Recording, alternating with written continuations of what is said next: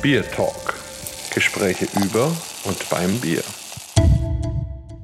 Hallo und herzlich willkommen zu einer neuen Folge unseres Bier Talks. Jetzt sind wir bei Nummer 28 und dafür reisen wir mal wieder in die Bierhauptstadt, nämlich nach Berlin. Am Mikrofon wie immer der Markus und der Holger. Und natürlich eben ein Gast und das ist heute Thomas Tyrell. Vielleicht stellst du dich am besten kurz vor, erzählst ein kleines bisschen was, damit die Hörer dich kennenlernen. Ja, hallo, ich bin der Thomas Tyrell. Ich bin seit fast 30 Jahren Brauer. 1991 bei der Potzbrauerei in Oelde meine Lehre gestartet, bin dann lange auf der Walz gewesen, war auch lange Zeit bei der Versuchs- und Lehranstalt für Brauerei tätig. Meine letzte Station ist vielen vielleicht ein Begriff. Das war die Stone Brewing in Berlin-Mariendorf, wo ich den Brauereibetrieb aufbauen und leiten durfte. Ja, da werden wir bestimmt gleich noch ein bisschen drüber reden. Spannend finde ich auch den Punkt VLB, TU. Da wird ja auch sehr viel rund um das Thema Berliner Weiße gemacht. Hattest du damit auch Berührung mit der Forschung und so? Ja, auf jeden Fall. Ich hatte in verschiedenen Bereichen auch Projekte bearbeitet und geforscht. Ich habe auch promoviert zu einem Thema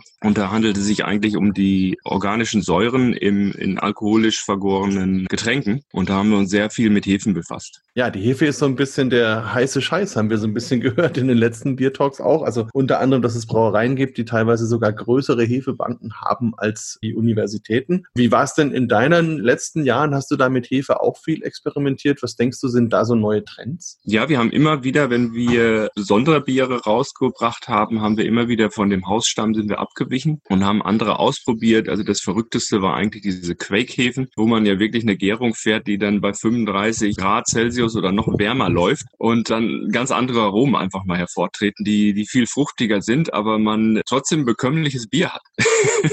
ja, apropos bekömmliches Bier. Holger, was meinst du? Willst du das erste Bier aufmachen oder wollen wir es dem Thomas überlassen? Ich muss es fast tun, weil, also das ist ja total absolut super spannend und mit Stone Brewery und was ist da genau gelaufen und alles und äh, weißt du, und wir sind ja unter uns und führen ja wie immer ein Gespräch unter Freunden und deshalb habe ich mir ein Bier ausgesucht, das sozusagen den Namen hat, dessen Programm ich mir heute wünsche. Und zwar heißt es Bier ohne Filter. Also das ist das perfekte Bier eines Podcasts, kommt in dem Fall aus dem Schwarzwald und ist von der Brauerei. Gute Frage. Ah, jetzt habe ich gedacht, du wärst wieder richtig gut. Aber na gut, Waldhaus. Na, von, von der schönen Brauerei Waldhaus. Und es ist in dem Fall ein ganz normales Dunkel, also ein süddeutsches Dunkel, wie man sich das vorstellt. Allerdings eben unfiltriert. Aber wie gesagt, Programm ohne Filter. Ja, dann mach doch mal auf. Jo, ich mach's mal auf. Mal auf hier. So. Dann schütte ich es mal ein.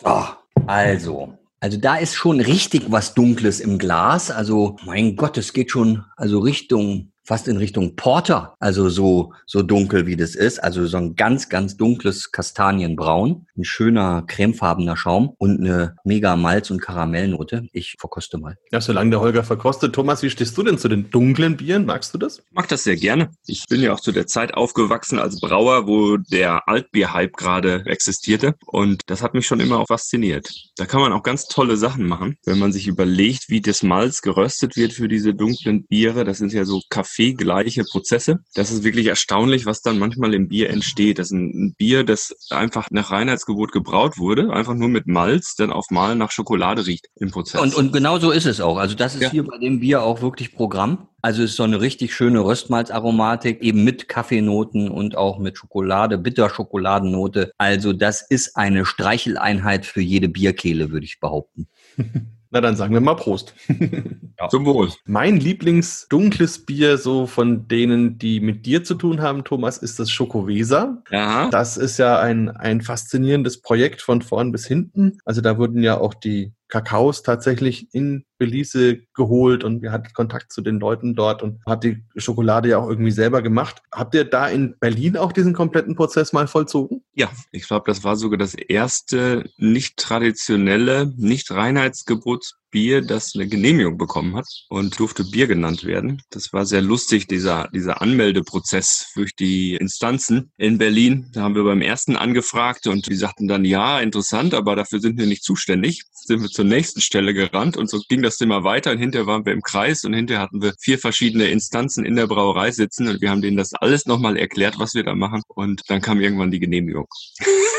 Krass, Wahnsinn. Ja. ja, vielleicht magst du den Hörern noch mal ganz kurz erzählen, so aus der Brauersicht, wie dieses Bier entsteht. Also, wie gesagt, nur ganz kurz, aber Manche kennen es ja vielleicht nicht. Ist ein Stout, also der dominiert durch Röstmalze und im Brauprozess, also in, im Sudhaus, also vor der Gärung, wird nochmal frisch gepresster oder ich sag mal gemahlener Kakao. Kakaobohnen werden dazugegeben und dann hat man natürlich sehr viel Fette damit im, im Bier, aber die Hefen freuen sich darüber und hinterher kommt eigentlich diese Aromanote sehr intensiv dann auch beim Trinken rüber. In dem Falle wurden dann noch einige andere Gewürze zugegeben und auch Kaffee zugegeben, die das Ganze Ganze noch sehr, sehr komplexer machen. Das hat auch eine Chili-Schärfe und, und viel Vanille drin. Ist eigentlich eine ziemliche Geschmacksbombe, so ein, sag mal, Dessertbier. Bist du traurig? Also bist du traurig, dass, dass das alles so passiert ist? Ein wenig schon, weil man hat ja das gelebt. Ehemaliger Kollege sagte mal zu mir, wir sind alles Stone versaut. Das war so wie die erste Liebe. Ja. Also, dass der Greg da vorgelebt hat und diesen Traum, den er da hatte, auch wenn das ja teilweise für den Deutschen ein bisschen zu aggressiv in der Außendarstellung war, der war trotzdem sehr faszinierend und wir sind hier natürlich alle mitgegangen. Und ich war jetzt ja einer der ersten Mitarbeiter und konnte natürlich vom ersten Planungsstrich dann alles verfolgen. Und das war schon toll. Aber auf der anderen Seite ist es ja schön, wenn man ab und zu auch mal resettet wird und auch mal wieder nach vorne gucken kann und sich dann mal auf eigene Sachen konzentrieren kann. Jetzt bist du ja freier Brauer, oder? Ja, genau. Und da ist dann frei das Programm oder, oder gibt's schlimme Abhängigkeiten? Nein, ich habe mich, ich habe so hinter den Kulissen seit Herbst bei verschiedenen kleineren Projekten mitgearbeitet, ein bisschen auch geguckt, dass die Qualität stimmt, wenn jemand Lohnbrauen macht bei einer größeren Brauerei. Unter anderem mache ich das für Quartiermeister. Das ist ja die erste soziale Biermarke Deutschlands. Und dann hatte ich eigentlich von Anbeginn auch was im Hinterkopf, was ich unbedingt machen wollte. Ich wollte ein kleines eigenes Bieratelier oder Braukunstatelier gründen, in dem ich, ich sag mal, besondere Biere mache, die auch lagerfähig sind und reifen können und das Ganze ein bisschen im höherprozentigen Bereich und einfach mal eine Braustätte gründen, die sich wirklich darauf spezialisiert. Weil viele Brauer machen solche Biere, aber das läuft so nebenbei und da ist nie der volle Fokus drauf. Und das wollte ich jetzt einfach mal machen und mache ich jetzt auch. Genau, also das hatte ich auch schon mitbekommen über, über die einschlägigen sozialen Medien. Das ist ja jetzt so ein bisschen, also es gab's mal vom Hans Müller. Der hat ja. das mit dem Thema Sommelierbier, das zu machen und ist eben voll in diese hochpreisige Schiene gegangen. Das hat aber damals zumindestens, vielleicht war es auch noch früh, gar nicht funktioniert, weil einfach die Absatzmenge nicht gestimmt hat. Ne? Er musste dann sozusagen irgendwann auch was brauen, was die Leute einfach ganz normal trinken können, ja, jeden mhm. Tag. Mhm. Und, und dann war das natürlich komplett verwässert sofort. Das Konzept hat dann aber zwei sehr erfolgreiche Produkte dann quasi aus der Not heraus entwickelt. Einmal das Bayerische Schnitzer und dann später noch den Backbone Splitter. Kennst du vielleicht? Und, ja, klar, äh, den Christian kenne ich auch sehr gut. Also das kenne ich, also das ist ja, was du jetzt machst, ist ja eine Berliner Weiße. Ja. Äh? Und dann ein Stout, ne, oder nicht? Ja. Letztendlich wird es ein Biermenü. Das heißt, wir starten mit einem Aperitif. Das wird eine Kaiserweiße. Wir haben die mal Kaiserweiße genannt. Das war so ein bisschen, wir haben in die, geguckt, wie wurden die früher genannt, diese Biere. Und dann gibt's ja Champagnerweiße und Rieslingweiße oder Kabinettweiße. Aber dann stand auch Kaiserweiße dabei. Und irgendwie fanden wir das am, am treffendsten. Das ist ein Imperial Imperial Berliner Weiße, also eine überisierte Berliner Weiße mit rund zehn Prozent Alkohol. Und das Schöne daran ist einfach, man hat die Säure, aber der Körper, der ist so kräftig, der bringt gleichzeitig so eine Süße da rein, dass das Ganze wunderschön sich abrundet, wunderschön einbettet, die Säure und sehr, sehr fruchtig, weinartig anmutet. Und da habe ich auch einen Prototypen hier, den wollte ich jetzt gerade mal verkosten, wenn ich mal eine Flasche Bier auch aufmachen darf. Aber unbedingt. Ja, ja, das ist. Ähm, wer macht heute eigentlich die Moderation? Das ist ja wieder ah, Manometer wieder. so, ist doch schön, ist, wenn das auch mal die Gäste übernehmen. Die ist jetzt auch mit einem Bügelverschluss versehen, wie man das so macht bei Probeflaschen. Das könnt ihr jetzt dann auch mal hören. Ich halte das mal in die das Mikrofon. So, das ist schön. Also klingt schon mal spannend. Ich bin ganz neidisch. Ja, hat sich gut abgesetzt, die Trübung. Das ist natürlich ein naturtrübes Bier. Sieht jetzt sehr, sehr klar gelb aus. Berliner Weißen sind ja oft sehr, sehr hell. Diese ist äh, dunkler, aber das kommt durch die hohe Stammwürze. Feiner Schaum. Und ja, man riecht eigentlich eine leichte Strenge, so ein etwas beißend, aber angenehm beißend, aber dann auch fruchtaromatisch, was so eigentlich eher an so einen Weißwein eher erinnert als an ein Bier. Im Trunk selber hat man die Süße, die durch den Alkohol und die hohe Stammwürze kommt, die schöne fruchtige Säure dabei. Also wunderbar. Und ich stelle auch immer fest, wenn ich das verkoste mit auch Nicht-Biertrinkern, die sind immer sehr begeistert. Selbst meine Schwester trinkt das Bier. das habe ich nach 30 Jahren geschafft, dass meine Schwester Bier von mir mag. die mag gar kein Bier, aber Thomas, also das ist doch immer ganz spannend bei der Berliner Weiße auch mit dem Thema Hopfen. Was, wie, wie funktioniert das? Was nimmst du da? Also ich habe hier, da bin ich im, in den letzten zwei, drei Jahren immer schon ein bisschen, wenn ich mal spazieren gegangen bin in Brandenburg, außerhalb von Berlin, dann habe ich mir auch immer die Hopfenpflanzen so ein bisschen angeguckt. Also wild wachsenden Hopfen, weil ich das einfach faszinierend finde, was da alles so wächst und er ist ja überall, aber keiner nimmt ihn so richtig wahr. Und hier rund um Berlin waren ja auch sehr viele Hopfenanbaugebiete, wie zum Beispiel Hoppegarten, der kennt man durch die Rennbahn, aber der Name kommt ja davon, dass es eigentlich der Hopfengarten war. Oder auch das Kloster Kurin ist auch bekannt für den Hopfenanbau. Und da habe ich so ein bisschen rumgeschaut.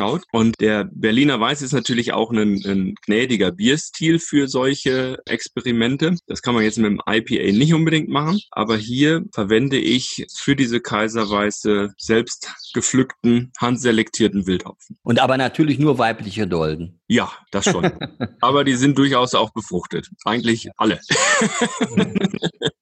Sehr ja. spannend. Ja. ja. Markus, jetzt lassen wir dich nicht verdursten, aber da würde ich gleich nochmal wieder gerne drauf zurückkommen. Also das ist ja wirklich ein sehr spannendes Projekt. Aber was hast du dir denn da heute mitgenommen? Ja, also ich habe mir auch was Besonderes ausgesucht. Ich schwanke aber noch. Ich habe nämlich sogar zwei.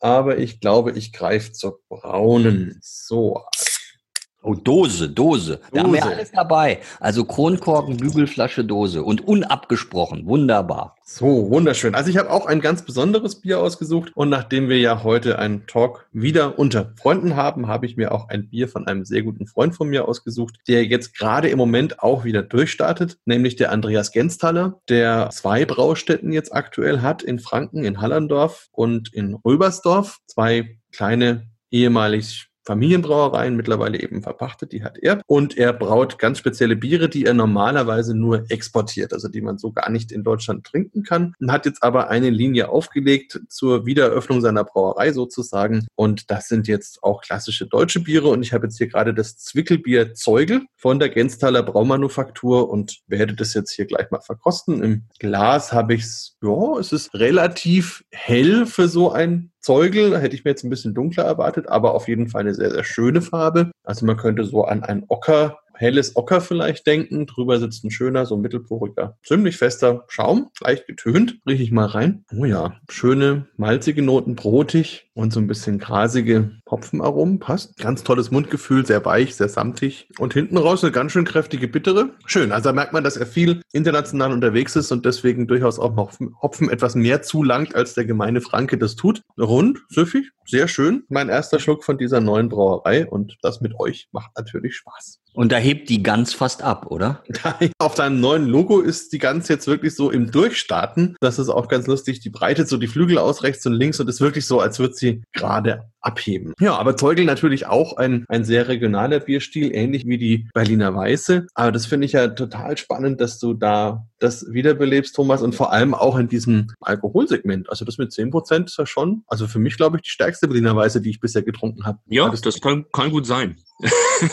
okay, also müssen wir, wenn wir heute wieder in Berlin sind, Holger, müssen wir da unbedingt mal ran. Oder ja. wie, wie kann ich die bekommen, wenn ich jetzt eine haben wollen würde? Kann man die bestellen? Also ich bin, habe gerade diese Woche den, den Vorverkauf im Internet gestartet und klapper jetzt gerade auch die einschlägigen Bottle Shops ab und die meisten wollen auch und schlagen auch zu. Ja, müssen wir gucken. Im Oktober kommt es dann raus. Aktuell sind ungefähr, ich sag mal so 20 Prozent vergriffen. Und schauen wir mal. Wir werden 700 Flaschen davon machen. Okay, auf welche Website sollen die Hörer da gehen? Können wir gleich mal sagen auf, an der Stelle. www.tyrellbraukunstatelier.de Wunderbar. Das schreibe ich noch in die Show Notes. Also könnt ihr dann reingucken und euch natürlich dann entsprechend versorgen. Wir haben ja. jetzt praktisch die, die Vorspeise mit 10%, ist ja easy going. Wie ja. geht's dann weiter? Dann geht's weiter mit einem Gerstenwein. Der hat auch so viel um den Dreh. Da haben wir einen ganzen Fokus natürlich auf Karamalze gelegt und Münchener Malze und Rotmalze. Also sehr, sehr wenig Basismalz wird verwendet, einfach um den Charakter, den dieses Malz reinbringt bei der Alterung des Bieres, einfach so ein bisschen zu forcieren. Und dann lagern wir den Gerstenwein im Nachgang auf Holz. Und hier ist das Konzept ein bisschen anders als in der der, der Fassreifung, weil die Flaschen, die wir verwenden, sind mit Naturkorken versehen und wir verlagern jetzt so ein bisschen die Mikroareation in den Bierkeller des Konsumenten oder unser Flaschenlager. Dadurch geben wir am Anfang die Gerbstoffe vom Holz, bringen wir mit ins Bier und lassen das dann aber weiter reifen und das ist dann wie immer bei solchen Bieren, da muss man eigentlich immer zwei Flaschen kaufen. Eine trinkt man frisch und die andere lagert man ein und, und vergisst sie mal und trinkt sie dann nach zwei, drei Jahren. Mikroareation, das ein toller Begriff.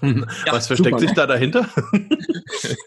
es, ist eine Minimalbelüftung. Man hat einen, einen sehr porösen, also relativ porösen Verschluss. Also wenn man ein Holzfass hat, ist das natürlich die gesamte Holzfläche außen. Beim Naturkorken ist das der Korken, der aber wieder im Verhältnis zur, zur Flasche passt das ungefähr von der Größe die Fläche und da hat man immer ein bisschen Austausch von Gasen. Und die Luft geht rein, aber nur sehr, sehr langsam, reagiert mit den Bierinhaltsstoffen auch sehr, sehr langsam, eventuell noch ein paar Hefen, die präsent sind, die das noch ein bisschen aufessen oder verstoffwechseln. Und so entstehen dann Änderungen über die Zeit im Getränk. Ja, ich habe mir übrigens auch deinen Lebenslauf angeschaut und finde ja ganz interessant, wie weit du so rumgekommen bist. Also du warst in Spanien, du warst natürlich in Amerika, in Oregon, aber eben zum Beispiel auch, glaube ich, in Venezuela oder irgendwie so in Südamerika. Wie hat sich das denn alles so ergeben? Das war immer so der, der Wunsch oder der Drang rauszukommen. Das war immer, wenn ich zu lange an einer Stelle saß, hat sich dann irgendwas aufgetan oder man hat geguckt und dann hat sich das ergeben und äh, man ist losgegangen.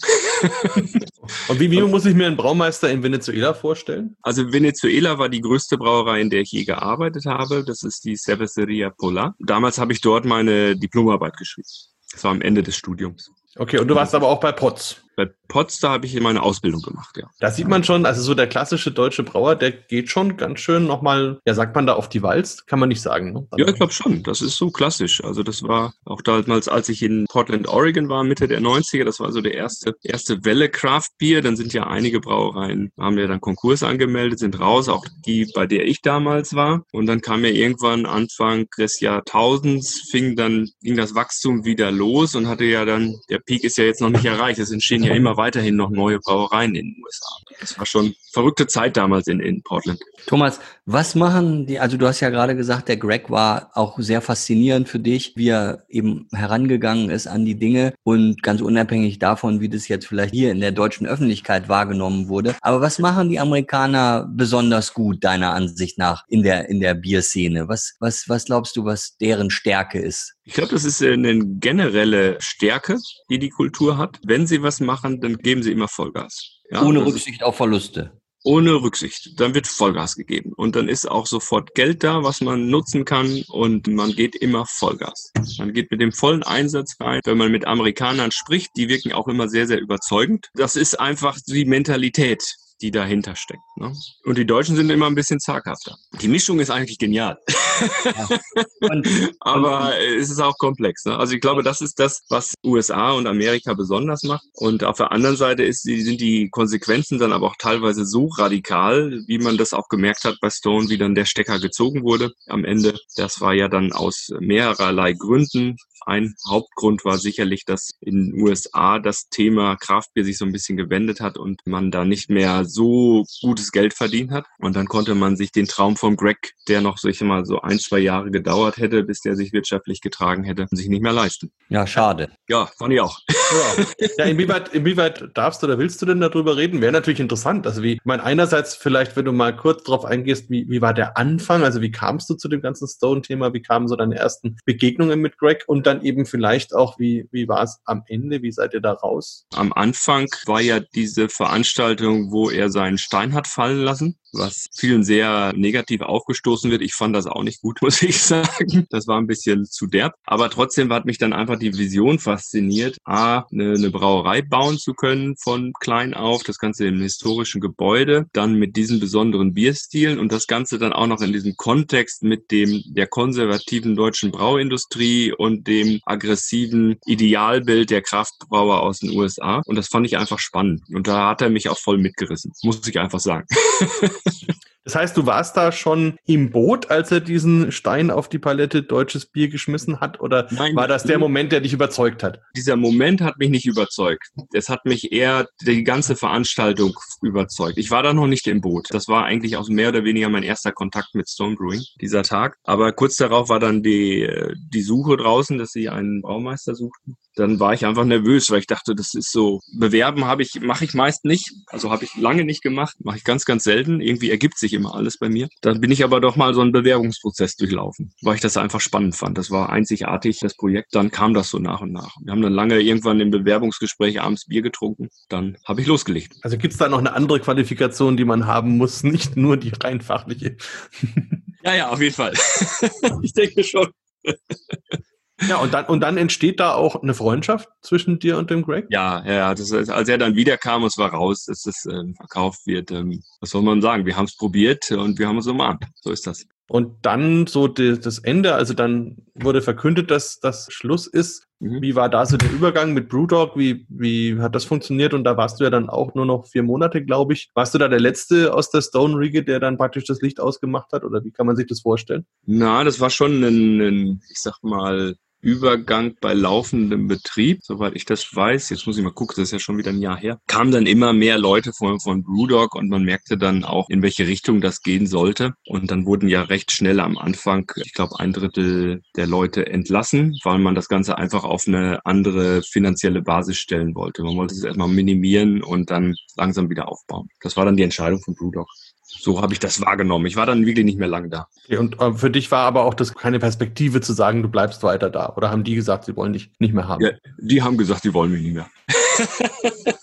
Unglaublich. Aber ja. das ist ja gut, dass du dich da jetzt, ähm, ja, dass du dich da jetzt verselbstständigst und, und dich eben selber ausleben kannst. Ja, Biermenü, wir waren, glaube ich, beim zweiten Gang. Gibt es dann noch einen dritten? Ja, es gibt noch einen dritten und das wird ein Kakao-Stout. Wir hatten das Thema Chocowässer ja vorhin schon mal angeschnitten, aber es wird kein Chocowässer. ähm, wir, wir fokussieren uns wirklich hier ein bisschen mehr auf die Röstmalze und aber auch Kakao. Wir arbeiten hier auch mit Belize zusammen, also mit Belicium aus, aus Berlin und beziehen den Kakao aus Belize, brauen hier ein Bier, das dann auch noch so mal ein bisschen auf, auf Holz gereift wird das Bier, was ich dabei im Hinterkopf hatte, ist eine Kollaboration, die ich mal mit der brasilianischen Brauerei Bodebraun gemacht habe. Und da haben wir auch ein Kakaobier auf Holz gereift und das war irgendwo das herausragendste, was ich je gemacht habe. Das wollte ich hier so ein bisschen weiterentwickeln, noch ein bisschen Richtung einem dunkleren Bierstil. Hat auch so um die zehn Prozent. Ja, soll dann so ein bisschen den Espresso danach ersetzen in dem Biermenü. Cool. Also da holst du uns beide, glaube ich, ab. Der Holger ja. geht ja sowieso auf diese dunklen Biere, oder? Ja, auf jeden Fall. Also ich meine, also du hast ja vorhin schon Schokoweser angesprochen und ja, so ein Kakao-Stout macht natürlich Lust auf mehr und, und das Thema Biermenü ist ja sowieso auch ein Thema, was ich immer wieder sehr spannend finde. Also letzten Endes ist ja so auch die Gourmet-Tour von Busgenuss entstanden, dass man halt einfach sagt, okay, die erste Station ist eben Bier und Vorspeise und dann Bier und Hauptspeise und Bier und Nachspeise. Jetzt kann ich mir das schon gut vorstellen, was man da so miteinander verbinden könnte und jetzt sind wir ja total beim Dessert auch angekommen. Also ich habe große Lust, mir da dieses Paket zu bestellen. Also das muss ich ehrlich sagen. Ja, das werde ich gleich im Nachgang jetzt auch tun. Also sehr, sehr, sehr, sehr spannend. Wobei ich glaube, man braucht da wahrscheinlich gar nichts mehr zu essen. Wenn ich drei Biere mit zehn Prozent habe, bin ich eigentlich schon ganz gut dabei. Ne? Ja, sagen wir mal so, das kommt darauf an, mit wie vielen Menschen man sich diese Flasche teilt. Mein Wunsch ist, ich habe deswegen auch Großflaschen für dieses Menü gewählt, weil ich möchte, dass man das nicht alleine trinkt, dass man sich hinsetzt mit drei, vier, sechs guten Freunden und man sich dann kleine Gläser füllt und das dann auch noch Platz zum Essen ist. Das heißt, du bist dann ein neuer Stern am Berliner Bierhimmel sozusagen. Vielleicht an der Stelle mal, mal die Frage, wie beurteilst du denn die aktuelle Situation? Also einerseits, ich meine, die Craft-Welle sozusagen war in Deutschland ja sowieso in der Konsolidierung, also eher jetzt im Absteigen so ein bisschen begriffen, aber dann kam jetzt auch noch die Corona-Zeit. Du bist ja sicherlich mit dem Ohr ziemlich nah dran. Was hörst du denn so von den Kollegen und wie denkst du, wird es jetzt weitergehen? Also die ganzen, ich sag mal, die Bars, die den Barbetrieb machen, die leiden natürlich entsprechend. Da ist der Umsatz einfach weggebrochen und die dürfen jetzt auch nicht so voll loslegen wieder, wie es suggeriert wird. Und das ist natürlich sehr, sehr schade. Das ist eine, eine schwierige Situation und entsprechend leiden natürlich alle Brauer, die auf Fassbier spezialisiert sind. Sind zwar alle jetzt am Werkeln, weil Bottle Shops laufen recht gut. Da hört man eigentlich kaum Klagen aus der Ecke, also die reinen Bottle Shops, weil halt entsprechend die Fans von Kraftbier dann sich für zu Hause versorgen. Wie das jetzt weitergeht, ob alle Brauer jetzt durchkommen, vermag ich schwer zu sagen. Das hängt immer davon ab, wie groß der Fußabdruck ist, den ein Brauer hat. Ein, ein wandernder Brauer selber, der hat ja jetzt erstmal, die laufenden Kosten sind ja relativ gering. Er, er kauft ja immer nur ein, wenn er auch Bier verkauft. Und da kann man sich dann schon über Wasser halten, wenn es denn irgendwann zeitig wieder nach weitergeht. Ne? Das ist ja generell, glaube ich, in allen Branchen so, okay, wir haben den Lockdown, ja, aber was sollen wir jetzt machen? Alle Branchen haben dasselbe Problem und dann bleibt man eigentlich dabei, wenn es vorher einigermaßen erfolgreich lief, das dann auch weiterzumachen. Also ich habe jetzt noch nichts von Corona-bedingt ersten Schließungen von Brauvorhaben gehört in Berlin. Aber das weiß ich jetzt auch nicht, ob da irgendwas passiert in der Richtung. Ja, Malz und Moritz hat zugemacht, aber die waren ja vorher schon so ein bisschen. Ja, das war aber schon im, im, im Dezember, ne? Eben, ja, ja, eben. Also das war ja vorher ja. schon. Insofern, ja. ja. wo brauchst du denn, Thomas? Also wo, also jetzt. Ähm, ja, das ist, das ist jetzt, das ist jetzt ein ganz anderes Beispiel. Ich bin Mitglied bei der ersten Bernauer Braugenossenschaft. Nördlich von Berlin liegt die Stadt Bernau. Das ist hier von Weißensee, wo ich wohne, auch nicht so weit entfernt. Und die haben 2016 ihre Genossenschaft gegründet. Das war einfach die Idee, wir wollen in Bernau wieder Bier brauen, weil Bernau war sehr bekannt für ein Braunbier. Und diese Genossenschaft hat sich gebildet. Da ist der Bürgermeister mit drin. Das ist so richtig von der Bevölkerung getragen. Und der Braumeister dort, das ist ein sehr guter Studienfreund von mir, der Russland Hofmann. Und wir hatten uns letzten Sommer da mal zusammengesetzt und ein bisschen über Ideen gesprochen etc. Ich bin dann daraufhin auch Genossenschaftsmitglied geworden, bin ein bisschen da eingestiegen und ich werde jetzt die Biere oder habe auch schon dort brauen in Bernau in der neuen Anlage. Die ist seit April in Probebetrieb. Ab Juli wird die auch offiziell in Betrieb genommen. Also da ist gerade jetzt in Corona-Zeit wird eine neue Brauerei aufgemacht und das ist ja irgendwie schön zu hören, finde ich. Und da ist dann auch ein Fasslager für deine ganzen Holzfässer oder wo hast du die? Ja, wir, wir reifen da auch, ja. Faszinierend. Also Holger, da müssen wir unbedingt mal hin. Da fällt mir gerade auch noch was zu ein, was ich gar nicht erzählt habe. Das Biermenü ist gleichzeitig eine Sonderedition für zehn Jahre Quartiermeister. Und es geht pro Flasche ein Euro an den Quartiermeisterverein. Und der Quartiermeisterverein fördert lokale Kiezinitiativen für die Gemeinschaft. Dann bedanken wir uns ganz, ganz herzlich bei dir für deine Zeit und die vielen Informationen. Ja, und gerne. freuen uns auf vielleicht dann ein Update in einigen Monaten, wo wir dann mal sehen, wie, wie lief der Start und vielleicht verkosten wir dann das Biermenü einfach mal live. Ja, gerne. Wenn die Hörer mal hören, wie es einem geht, wenn man eben Vorspeise, Hauptspeise, Nachspeise mit zehn Prozent zu sich genommen hat, wird dann auf jeden Fall ein witziger Biertalk, das sehe ich. Den machen wir dann auch abends, ne? ja, das machen wir auch abends, genau. Also vielleicht noch kurz für die Hörer als Info, die Vögel, die da zwitschern im Hintergrund, das sind sind eben die Berliner Vögel, die ein Morgenlied singen, gerade beim Thomas. Aber das ist ja auch sehr schön gewesen. Jo, also von meiner Seite vielen Dank. Bis bald und alles Gute, ja. toi, toi, toi für die Brauerei, für die Biere. Ja, auch von meiner Seite vielen, vielen Dank für eure Zeit heute und den netten Plausch. Und ja, ich bin gespannt, auch selber, wie das so alles ankommt mit meinem Braukunstatelier. Wir wünschen dir auf jeden Fall alles Gute dafür.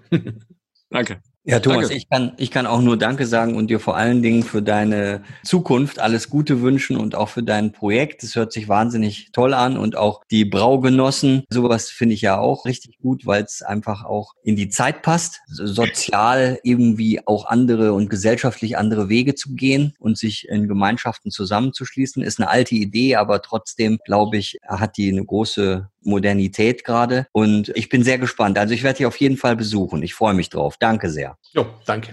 Ciao. Ja, sehr gerne. Bier Talk, der Podcast rund ums Bier. Alle Folgen unter www.biertalk.de.